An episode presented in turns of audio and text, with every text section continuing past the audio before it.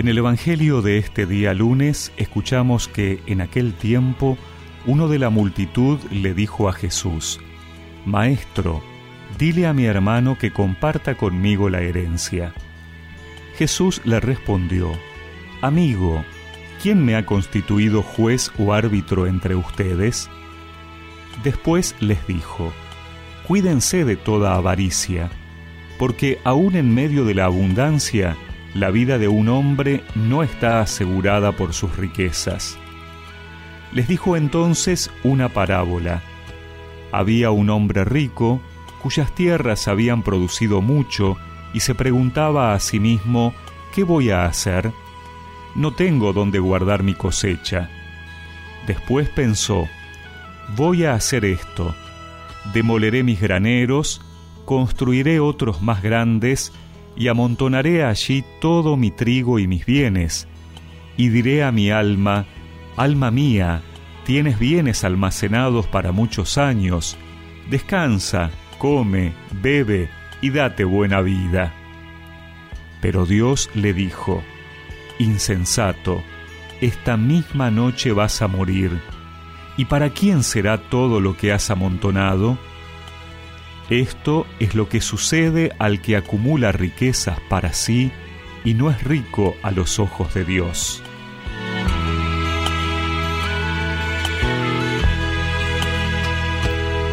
¿Has contratado alguna vez un seguro? En nuestro tiempo nos resulta muy común tener un seguro para el vehículo en caso de accidente o de daños al mismo o a otras personas un seguro laboral por los riesgos en el trabajo, hay seguros escolares por si sucede algo a los niños mientras permanecen en el colegio, hay seguros en caso de robo, de incendio, de granizo, hay, por supuesto, seguros de vida. Todos estos seguros nos prometen resarcimientos económicos, pero ninguno nos protegerá de aquello que aseguramos. Un seguro de vida no nos asegura no perder la vida, sino resarcir económicamente a otros por nuestra vida. Querer tener la vida asegurada hoy, como en la época de Jesús, parecería más bien querer tener resuelto el tema económico. La disputa que le llevan a Jesús es por una herencia entre hermanos, un tema económico. Jesús narra la parábola del hombre que teniendo muchos bienes cree tener la vida asegurada para no hacer más esfuerzos.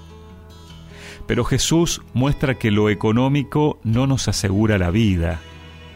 Poner nuestra confianza en las riquezas creyendo que así conseguiremos salvarnos es empobrecer nuestra mirada sobre el hombre y reducir su grandeza y trascendencia a algo meramente material.